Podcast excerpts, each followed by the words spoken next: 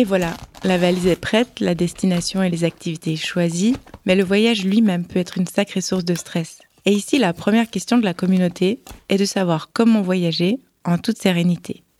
Docteur Meyer.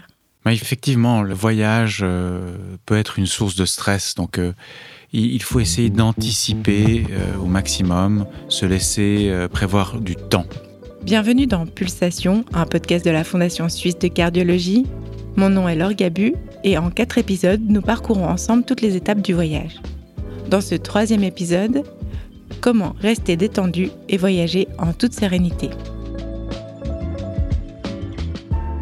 Nous sommes toujours ici avec le docteur Philippe Meyer, au et ce thème lui a fait penser à l'histoire de l'une de ses patientes. Une patiente qui euh, est atteinte d'une insuffisance cardiaque sévère, qui est jeune, elle a une trentaine d'années et puis euh, on va la mettre probablement sur une liste de transplantation. Donc elle a une insuffisance cardiaque qui est quand même vraiment sévère, mais euh, cette patiente qui a des jeunes enfants et qui était hospitalisée pendant une très longue période, elle a absolument voulu partir en Grèce au mois de juin.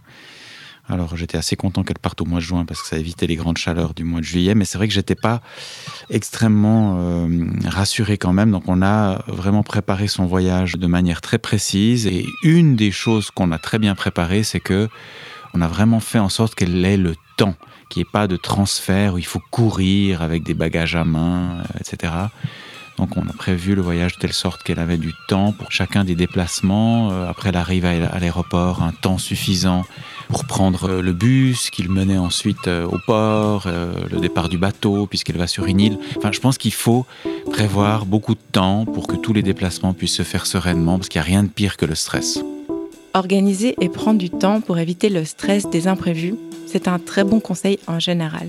Cependant, il y a aussi des questions plus pratiques, comme est-ce qu'il faut prendre en compte des choses particulières si l'on voyage avec un stimulateur cardiaque ou un défibrillateur? Oui, donc il faut toujours prendre sa carte.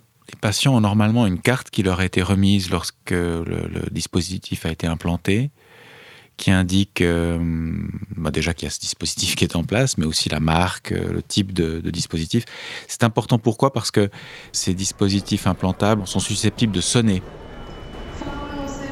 quand on passe au contrôle euh, rayon X, euh, le fameux petit portillon. Donc euh, il faut pouvoir justifier que ça sonne aux employés de sécurité. Ça me permet aussi ici d'insister sur le fait qu'il ne faut pas trop attendre ces portillons justement de, sécurité. Il faut passer assez rapidement. Il peut y avoir, si on reste trop longtemps, des interférences avec le matériel qui est implanté. Donc montrer avant au personnel de sécurité la carte et puis ensuite passer rapidement dans ces portillons de contrôle.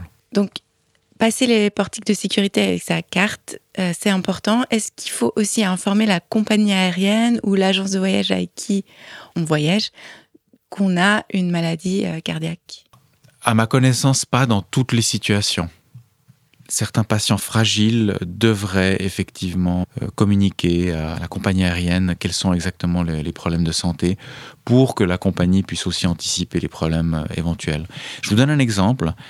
On suit ici euh, à Genève, tout comme nos collègues aussi dans d'autres hôpitaux universitaires en Suisse, on suit des patients assez particuliers qui sont équipés de ce qu'on appelle euh, des assistances ventriculaires. C'est des mini-pompes implantables qui soutiennent la fonction du ventricule gauche, en fait, euh, lorsque les patients ont une insuffisance cardiaque très sévère.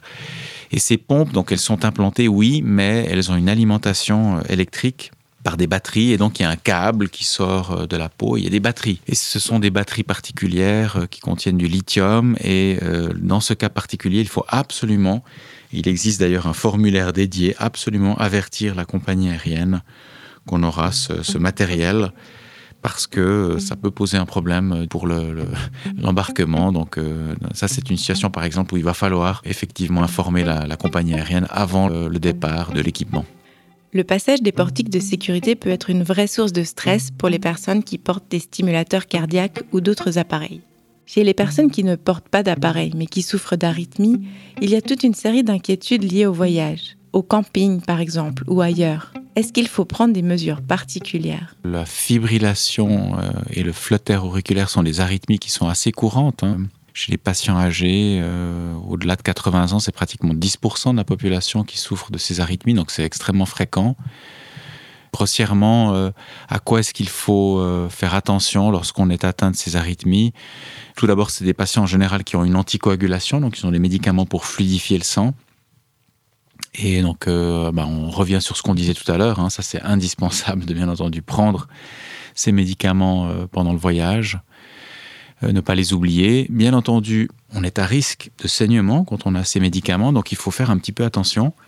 J'entends par là que on va éviter toute situation où on pourrait euh, se couper ou avoir un traumatisme. Donc il faut quand même toujours euh, y réfléchir. Euh, si on devait avoir une activité à vélo, toujours porter un casque. Hein. si ça devait être du ski, aussi porter un casque enfin, éviter vraiment toutes les situations où on pourrait avoir un, saignement qui peut avoir des conséquences. Et puis, ces arythmies, elles ont aussi euh, quelque chose qui est assez typique, c'est que le cœur a tendance à battre euh, plus rapidement que chez quelqu'un qui n'a pas ces problèmes-là. Et ça, ça doit aussi être euh, connu, ça peut limiter la, la capacité physique à l'effort. Donc, ce sont toutes des choses aussi qu'il faudra considérer si on a des efforts à faire pendant son voyage. Il y a une nouvelle question qui vient d'une personne de la communauté, donc du conseil de patients de la fondation. C'est une personne dont la fille est au Paraguay, dans un village, et elle se demande en fait si ça vaut la peine de repérer un peu avant de partir où se trouve le grand hôpital le plus proche, parce qu'en fait elle est assez éloignée d'une grande ville, et du coup, est-ce que c'est important quand même de savoir où on peut aller en cas de besoin?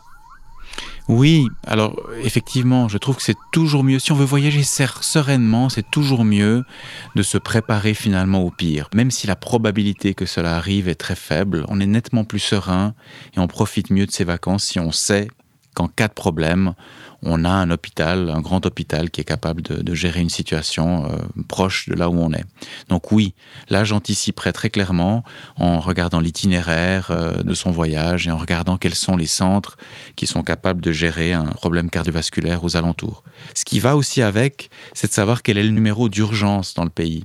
Encore une fois, la probabilité que ça arrive est très faible.